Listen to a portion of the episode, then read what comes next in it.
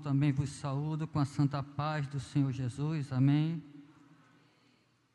Eu vos convido a abrir a Bíblia Sagrada no Evangelho escrito por Marcos e juntos iremos ler o capítulo de número 14 a partir do verso 17. Marcos capítulo 14 a partir do verso 17. E com base nesta leitura, iremos refletir sobre os tipos de discípulos. Desde já, eu quero esclarecer que qualquer qualquer semelhança é mera coincidência, né? Às vezes a gente prega a palavra de Deus e alguns irmãos dizem: essa palavra foi para mim. E alguns ficam confortáveis com isto, outros é, nem tanto, porque acham que estamos pregando uma mensagem direcionada, mas nós não, não temos esta motivação. A nossa motivação é entregar aquilo que recebemos da parte do Senhor e sempre procuramos a orientação da parte de Deus, né? Eu mesmo nunca preguei uma mensagem que não sentisse que fosse da parte de Deus para a igreja. Então, esta é a palavra de Deus para nós nesta noite, e é bom que prestemos atenção, porque a Bíblia diz: quem tem ouvidos, ouça o que o Espírito diz às igrejas. Eu vou ler aqui para ganharmos tempo. Diz assim, a partir do verso 17: Ao anoitecer, Jesus chegou com os doze. E quando estavam comendo, reclinados à mesa, Jesus disse: Digo-lhes que certamente um de vocês me trairá, alguém que está comendo comigo. E eles ficaram tristes, e um por um lhe disseram: com certeza não sou eu. E afirmou Jesus: É um dos doze, alguém que come comigo do mesmo prato. O filho do homem vai, como está escrito a seu respeito. Mas ai daquele que trai o filho do homem, melhor lhe seria não haver nascido. Enquanto comiam, Jesus tomou o pão, deu graças, partiu e o deu aos discípulos, dizendo: Tomem isto é o meu corpo. Em seguida, tomou o cálice, deu graças, ofereceu aos discípulos e todos beberam. E lhes disse: Isto é o meu sangue da aliança que é derramado em favor de muitos. Eu lhes afirmo que não beberei outra vez do fruto da videira até aquele dia em que beberei o vinho novo no reino de Deus. E depois de terem cantado um hino, saíram para o Monte das Oliveiras. Disse-lhes Jesus: Vocês todos me abandonarão, pois está escrito: Ferirei o pastor e as ovelhas serão dispersas. Mas depois de ressuscitar, irei adiante de vocês para a Galiléia. Pedro declarou: Ainda que todos te abandonem, eu não te abandonarei. Respondeu Jesus: Asseguro-lhe que ainda hoje, esta noite, antes que duas vezes cante o galo, três vezes você me negará. Mas Pedro insistia ainda mais: mesmo que seja preciso que eu morra contigo, nunca te negarei. E todos os outros disseram o mesmo. Até aqui, o Espírito Santo aplique ele mesmo esta palavra em nossos corações. Meus amados irmãos, o texto que nós lemos já é um texto chocante. E eu gostaria de introduzir esta reflexão com uma afirmação também chocante. E eu, e eu começo esta mensagem falando o seguinte: a questão não é estarmos ao lado de Jesus, mas a questão é como nos comportamos ao lado dele. Estar ao lado de Jesus já é muita coisa, já é um grande privilégio. E exatamente por ser um grande privilégio, nós não podemos estar ao lado dele de todo jeito. O Senhor Jesus, o Senhor Jesus sempre teve muitos seguidores, muitos admiradores. Por onde ele passava, ele era cercado por uma multidão de pessoas, devido à sua natureza divina, devido à unção que ele trazia sobre si como o ungido de Deus, devido aos milagres que ele operava, de, devido à sabedoria que ele tinha, e assim sucessivamente. De maneira que o número de discípulos de Jesus sempre foi um número bastante elevado. Mas a Bíblia que nos mostra que Jesus, é, que estava sempre cercado por multidões, ao mesmo tempo, quando Jesus começava a exigir um pouco mais daqueles seus seguidores, daqueles seus admiradores, uma grande parcela dos mesmos é, começavam a deixá-lo, paravam de segui-lo. O Evangelho de João, capítulo 6, quando Jesus faz o discurso do pão, nos mostra exatamente isto. Começaram a dizer: olha, o discurso que Jesus está pregando é duro demais, ninguém pode ouvir. E a Bíblia diz ali que muitos é, foram embora. E Jesus olhou para os doze discípulos e perguntou para eles: Vocês também não querem se retirar? E aí Pedro, tomado pelo Espírito Santo, disse: Para onde iremos nós, Senhor, se só tu tens as palavras de vida eterna? Então, isto é uma realidade que existia paralela à grande fama que é, acompanhava a vida e o ministério do Senhor Jesus. Então a questão não é estarmos com Jesus, muitos estiveram com Jesus, mas nem todos se comportaram adequadamente ao lado de Jesus. E o texto que nós lemos aqui no Evangelho de Marcos ele nos mostra também esta realidade. Aqui o Senhor Jesus está é, cercado pelo núcleo mais íntimo dos seus discípulos, os chamados doze apóstolos. E mesmo estes apóstolos aqui, mesmo estes seguidores de Jesus, mesmo tendo já estado com ele há três anos, mesmo tendo feito um curso intensivo com ele, ainda não estavam à altura de viverem o verdadeiro discipulado. Eles precisavam desenvolver mais, como de fato vieram a desenvolver após a ressurreição de Jesus. E no texto que nós lemos, a vida destes discípulos aqui é eles nos mostram os tipos de discípulos que nós não podemos ser e ao mesmo tempo nos mostram os tipos de discípulos que nós precisamos ser. E antes de mostrar que tipos de discípulos são estes, nós gostaríamos de fazer uma outra afirmação aqui, extraída do Evangelho, que estamos a proclamar nesta noite. E esta segunda afirmação é, é a seguinte: há vários tipos de discípulos, mas nem todos interessam a Jesus. Há vários tipos de discípulos, mas somente um tipo de discípulo interessa ao Senhor Jesus Cristo. Então, que tipos de discípulos são estes que nós encontramos aqui no texto que nós acabamos de ler? Um texto, inclusive, bastante extenso, não é? Mas nós ouvimos aqui algumas, é, alguns personagens chaves que servem para ilustrar estes tipos de discípulos que estamos falando.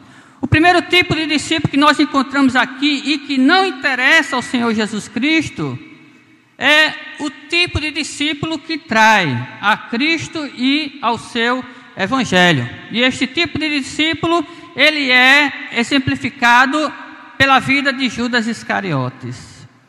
É a primeira menção que nós ouvimos aqui no Evangelho, quando Jesus começa a dizer que um daqueles que estava ali no, no seu círculo íntimo haveria de traí-lo. E as pessoas que ali estavam ao lado de Jesus começaram a perguntar: Senhor, quem é? E cada um deles que dissesse que não era esta pessoa, né? Então nós vemos aqui a pessoa de Judas é, sendo destacada como este tipo de discípulo negativo. Quando nós lemos as outras passagens paralelas da ceia do Senhor nos outros evangelhos, nós vamos ver que de fato o texto aqui se refere a Judas e que quando Judas é, termina de participar ali da Santa Ceia, ele vai aos inimigos de Cristo para vender ao próprio Cristo, para entregar a localização de Cristo e assim Cristo ser consequentemente preso, julgado e condenado pelos judeus e também pelo Império Romano. Então, Judas é o tipo de discípulo que trai a Jesus, e Jesus, advertindo aos demais discípulos, ele disse: Olha, o filho do homem há de ser traído, como está escrito a seu respeito, mas ai daquele que trai o filho do homem, melhor lhe seria não haver nascido. Agora, irmãos, muitas vezes nós olhamos para a vida de Judas e achamos que Judas é um caso isolado, que não houve nem haverá outro caso semelhante. Mas isto é um lerdo engano. Judas não é uma exclusividade, Judas é apenas um modelo de um falso discípulo. E há muitas especulações acerca do porquê Judas traiu Jesus. Há quem pense que Judas traiu Jesus porque ele tinha uma perspectiva equivocada acerca do Messias, como a maioria dos judeus, que achava que o Messias seria um libertador político. E quando ele percebeu que o reino de Cristo não era deste mundo, ele ficou frustrado, ficou revoltado e resolveu trair Jesus, vendendo por 30 moedas de prata. Há quem pense e eu penso desta forma, como vou agora apresentar, que Judas não traiu Jesus porque tinha um entendimento equivocado acerca dele, mas porque ele não tinha passado por uma verdadeira conversão. E de fato a Bíblia mostra exatamente isto em dois lugares do Evangelho de João, pelo menos. Lá em João capítulo 12, verso 6 e em João 13, verso 27, nos é dito que é, Judas Iscariotes, ele era o tesoureiro do colégio apostólico. Inclusive, isso é dito aqui também é, na leitura que nós fizemos. É dito que quando Jesus disse para Judas o que tem de fazer, faz depressa, e ele saiu, algumas pessoas achavam que ele iria comprar alguma coisa com o dinheiro que ele mesmo arrecadava, porque ele era o tesoureiro do colégio apostólico. E lá em João, capítulo 12, verso 6, é dito que João, que Judas Iscariotes roubava aquilo que era ofertado e arrecadado na tesouraria é, do ministério de Cristo. Quando Jesus é ungido por aquela mulher com perfume caríssimo, e Judas ali diz: para que esse desperdício? Isso poderia ser vendido e dado aos pobres. E aí o evangelista narra que ele disse aquilo não porque tinha preocupação com os pobres, mas porque ele era ladrão. Então veja, irmãos, no círculo mais íntimo dos discípulos de Jesus tinha um ladrão. E interessante que Jesus sabia, não é? Mas mesmo assim, fazia parte dos, propósitos de Deus que ele fizesse parte do grupo dos apóstolos, mas ele não era convertido verdadeiramente. Então, nem todos que estão ao lado de Jesus são verdadeiramente convertidos, e Judas Iscariotes nos mostra exatamente isto. Aqui no texto da ceia é dito também que assim que Jesus disse para Judas o que tem de fazer, faz depressa, e ele comeu o pão molhado, imediatamente Satanás entrou nele, e ele saiu com o diabo no couro, como se diz, para, né, para entregar ao Senhor Jesus Cristo. O que é que nós aprendemos, meus amados irmãos, com esta história de Judas, que inclusive vendeu Jesus, né, por um preço é, insignificativo, 30 moedas de prata, que também não era 30 reais não, nem 300 reais, né? Era um, até um valor considerável, porque é, nos é dito lá no livro de Atos que com aquele dinheiro ele comprou um campo, e naquele campo ele foi e se enforcou, né, de tanto remorso que ele teve, não porque ele tinha se arrependido, mas porque ele sabia que Jesus era inocente, era justo, e ele fez uma covardia grande com Jesus, depois de ter vivido com Jesus três anos, vendo Jesus somente fazendo o bem. Mas aí já era tarde demais. O que é que nós aprendemos com este tipo de discípulo, exemplificado na vida de Judas? Que muitas vezes, meus irmãos, nós podemos também correr o risco de não passarmos por uma verdadeira conversão, e mesmo estando na igreja há tanto tempo, mesmo ouvindo tantas mensagens, mesmo é, participando de tantos cultos, nós ainda não temos experimentado o novo nascimento. E na primeira oportunidade que nós tivermos de trair Jesus, de vender Jesus, nós podemos fazer como Judas acabou fazendo. E talvez alguém diga: não, o Senhor já está imaginando demais, mas não, eu gostaria de estar exagerando, eu gostaria que isso não fosse uma possibilidade e nem fosse mesmo uma realidade. Mas o que é que nós vemos hoje, meus amados irmãos, sendo é, anunciado e sendo mostrado no mundo é, gospel que nós conhecemos, principalmente no meio neopentecostal que prega a teologia da prosperidade. Isto é uma forma de trair a Jesus, isto é uma forma de vender Jesus. Quantos hoje, para fazer a obra de Cristo, não estão cobrando também? Não estão mercadejando a palavra de Deus, só faz se for para pegar no dinheiro como Judas. Quem sabe a maior motivação de Judas ali fosse de fato que Jesus, como Messias, seria um Messias político, e quando Jesus assumisse o reino político de Israel, ele iria assumir uma posição social elevada e ia ter acesso aos cofres do, do novo governo, né? Quem sabe não fosse esta a motivação. E o apóstolo Paulo, ele diz lá em 2 Coríntios capítulo 2, verso 17, que ele não era como muitos que mercadejavam a palavra de Deus. Isso já no primeiro século da era cristã. E hoje nós vemos, ao longo dos séculos nós temos visto também pessoas que chegavam a comprar é, cargos na igreja, pessoas que queriam comprar até os dons espirituais, pessoas que queriam negociar com o Evangelho, com a palavra de Deus. Isto é trair Jesus. Quando nós anunciamos um falso Evangelho, nós traímos Jesus. Quando nós mercadejamos com o Evangelho, nós estamos, estamos também traindo a Jesus. Há muitos que trocaram a fama por Jesus. Mas há muitos que trocaram Jesus pela fama. Há muitos que trocaram o dinheiro por Jesus, mas há muitos que trocaram Jesus pelo dinheiro. Há muitos que trocaram as coisas deste mundo por Jesus, mas há muitos que também trocaram Jesus pelas coisas do mundo. Que Deus nos livre de sermos este tipo de discípulo. O segundo tipo de discípulo que nós encontramos aqui no texto, meus amados irmãos, é também um tipo negativo porque é daquele que não trai, mas nega. E ele é exemplificado pela vida do apóstolo Pedro. E é interessante que nós vemos é, que o apóstolo Pedro, diferente de Judas, ele era convertido, apesar de suas falhas, mas ele tinha é, compromisso com a palavra do Evangelho. Quando muitos abandonaram Jesus, ele mesmo disse: Para onde iremos, Senhor, se só tu tens palavras de vida eterna?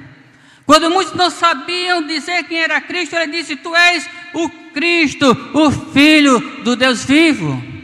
Então Pedro, ele já tinha se convertido, mas ele precisava crescer mais na sua vida espiritual. Pedro, ele era presunçoso. E Pedro também era vacilante. Pedro não vigiou o suficiente, por isso ele terminou negando ao Senhor Jesus Cristo. E por ser presunçoso, ele também é, negou Jesus, porque ele chegou ao ponto de dizer: ainda que todos te abandonem, ainda que todos te neguem, ainda que todos te traiam, eu não. Então ele se achava um super crente, ele se achava melhor do que os outros.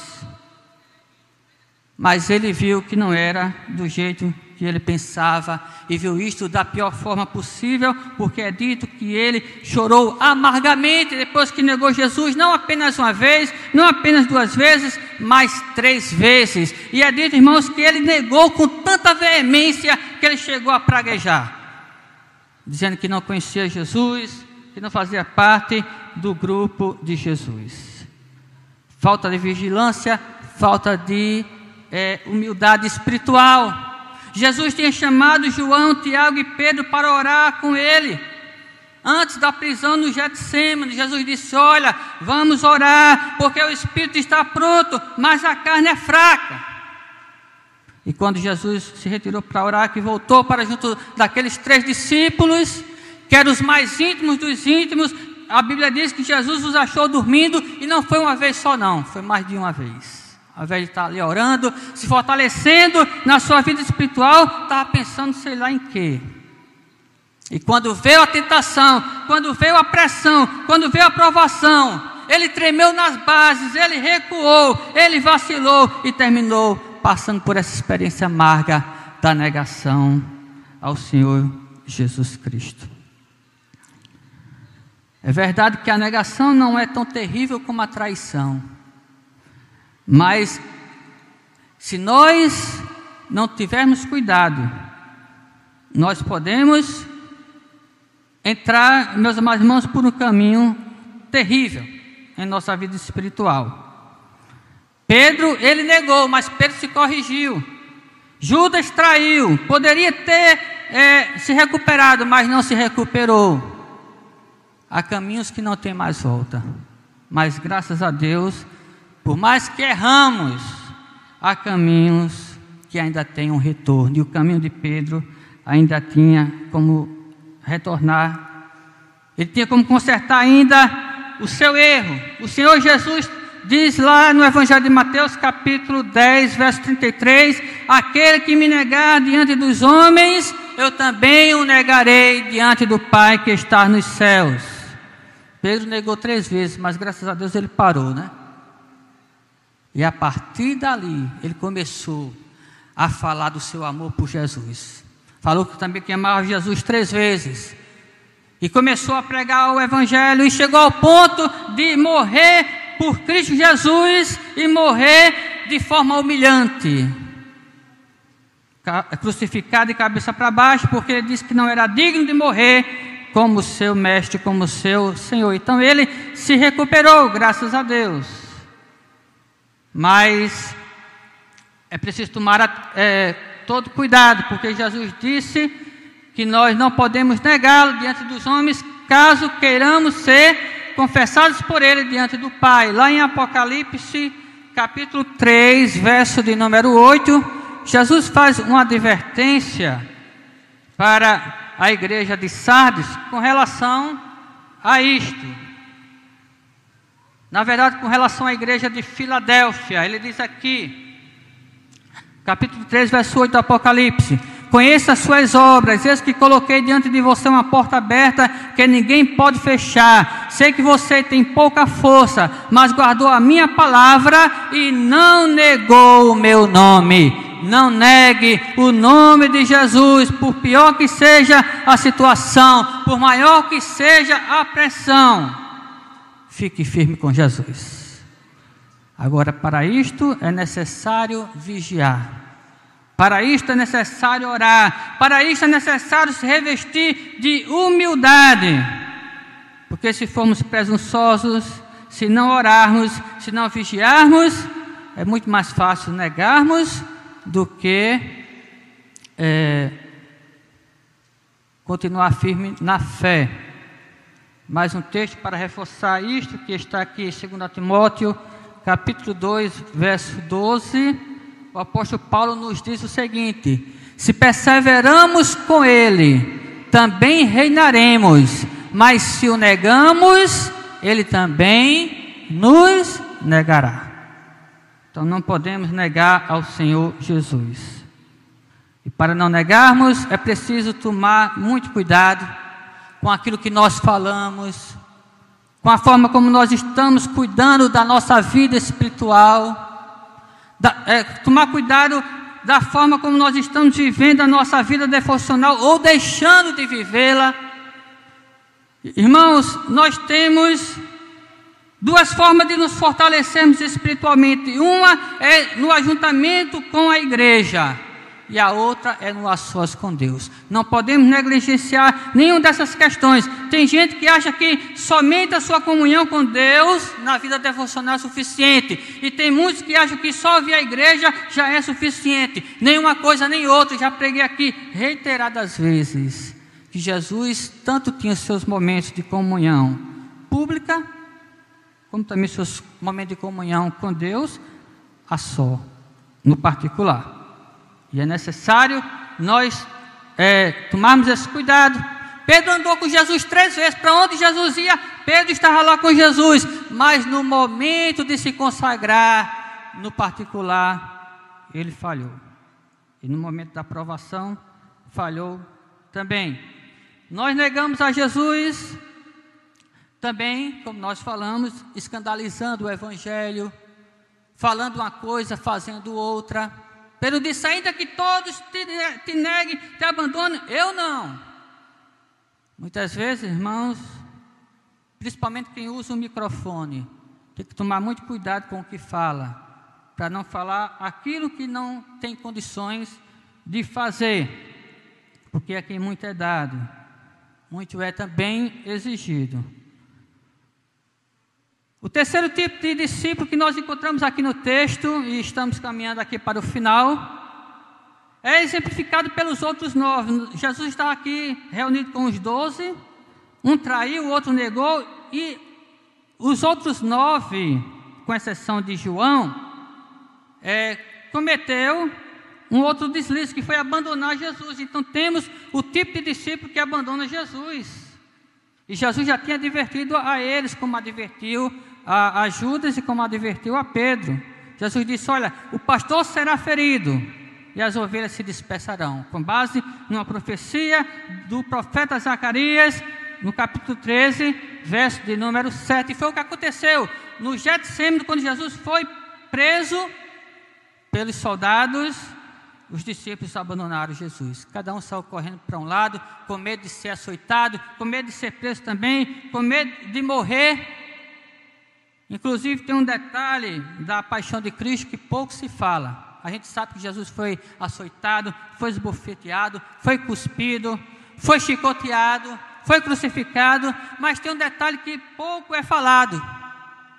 Durante o período de julgamento, quando Jesus estava na casa de, do sumo sacerdote Caifás, Jesus, meus irmãos, passou por um momento de agonia tremenda. Ele ficou dentro de um poço profundo, não sei quantos metros é, de profundidade, a noite todinha antes de ser julgado por aquele tribunal é, injusto e é, profano, né? Poucos, poucas pessoas conhecem este, este texto. Muito, e eu ouvi um pastor dizendo que quando foi lá em Israel, ele se emocionou muito quando chegou no túmulo de Jesus, mas ele se emocionou mais ainda quando chegou neste poço que hoje é usado para turismo lá em Israel, porque quando ele disse que Jesus ficou ali a noite inteira, ninguém sabe como, né? Quando ele disse que começou a pensar naquilo ali, ele não suportou a emoção, começou a cair em pranto. Ele disse: Meu Senhor passou por mim este suplício. Mas os discípulos não quiseram sofrer por Jesus, e ainda hoje muitos não querem sofrer por Jesus. Muitos hoje não querem o evangelho da cruz, muitos hoje não querem o evangelho da renúncia, muitos hoje não querem o evangelho da conversão, da santificação, querem o evangelho do mel, querem o evangelho da bênção, querem o evangelho da prosperidade. Eu sei, irmãos, não é fácil viver o evangelho. Eu sei que não é fácil perdoar, mas o Evangelho diz que se nós quisermos ser um verdadeiro discípulo de Jesus, nós temos que perdoar, não é uma vez, não é duas, mas setenta vezes sete.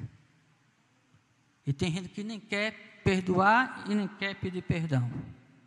Como é que pode ser um verdadeiro discípulo de Jesus, mais canta, mais prega, mais tem cargo na igreja? Judas tinha cargo no colégio apostólico mas não era o tipo de discípulo que Jesus queria.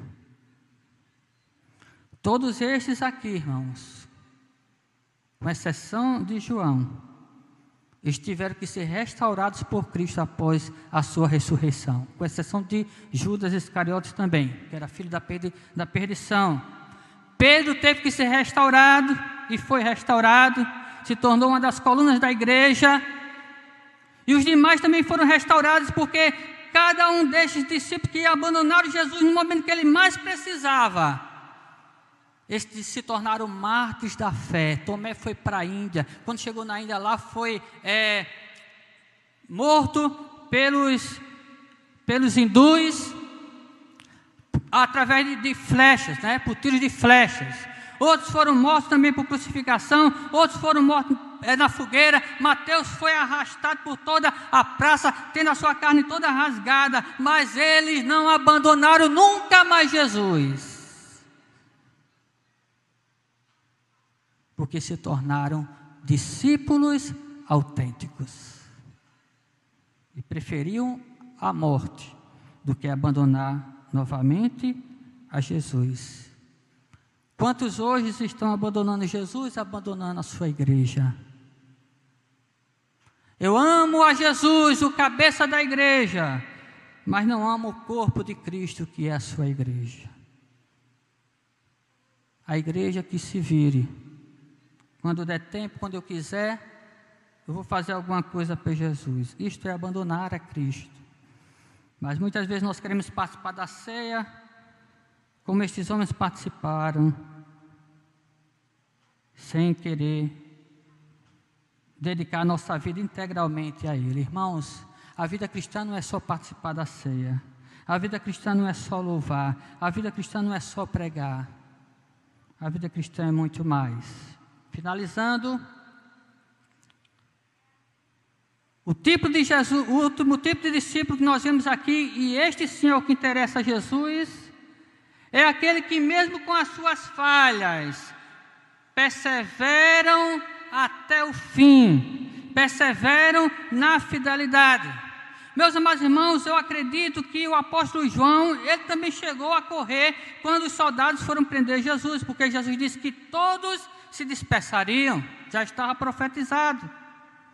Mas eu acredito também que João, de alguma forma, ele deu a volta por cima, ainda antes da ressurreição, porque nos é dito que quando Jesus estava na cruz, o único dos apóstolos que estava lá ao pé da cruz com Jesus era exatamente o apóstolo João. Não tinha Mateus, não tinha Pedro, não tinha Judas, não tinha ninguém, mas João estava lá e ele estava lá para, de certa forma, acalentar pelo menos a mãe de Jesus e aquelas mulheres que estavam ali chorando pela morte do Senhor.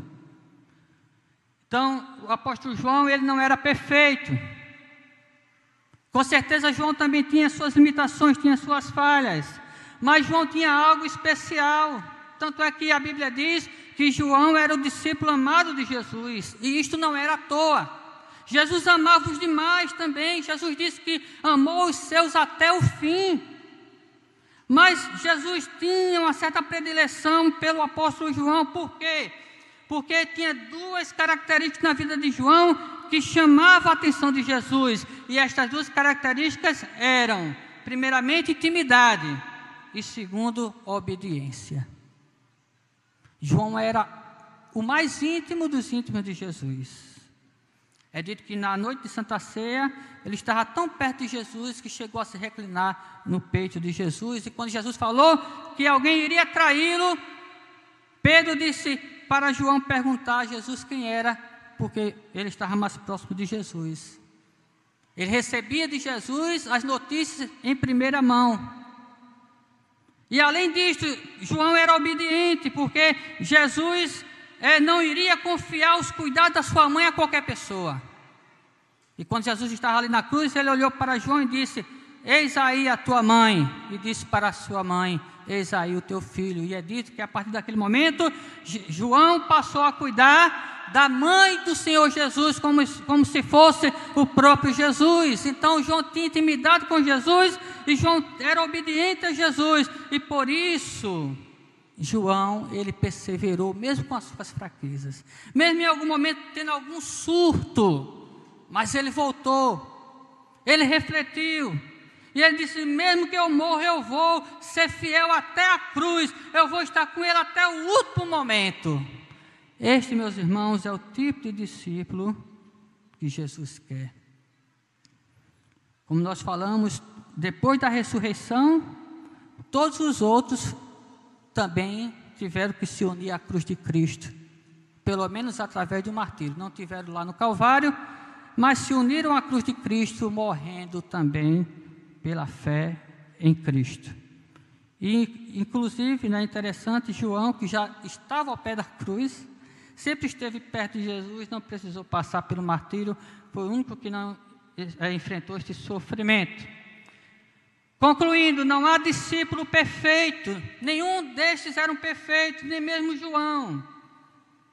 Mas, meus amados irmãos, mesmo que nós tenhamos a nossa falha e o Senhor conhece, porque quando o Senhor falou com Pedro, o Senhor não falou para censurá-lo, o Senhor falou para alertá-lo: Pedro, tome cuidado, senão você vai me negar. Então o Senhor falou com amor, e a Bíblia diz que quando Pedro negou a Jesus pela terceira vez, Jesus olhou com ele, para ele com compaixão. E depois da ressurreição, Jesus foi lá com todo amor e falou para Pedro: Pedro, você me ama? E quando Pedro respondia acanhadamente, Jesus lhe confiava o pastorado da sua igreja e disse: Então pastoreia as minhas ovelhas. Não há, há discípulo perfeito, o Senhor não exige de nós perfeição, mas o Senhor exige de nós fidelidade. Se nós o negarmos, Ele nos negará. Se nós o trairmos, Ele diz: é melhor não ter nem nascido. Se nós escandalizarmos o seu evangelho, ele diz: é necessário que venha um escândalo, mas ai daquele por meio de quem vem o um escândalo. O que eu digo para você nesta noite, com a autoridade do evangelho, do Espírito Santo, é: seja fiel até a morte e recebereis a coroa da vida. Que Deus lhe abençoe. Que Deus me ajude. Que possamos participar da Santa Ceia dignamente e sair daqui para viver para a glória de Cristo. Amém.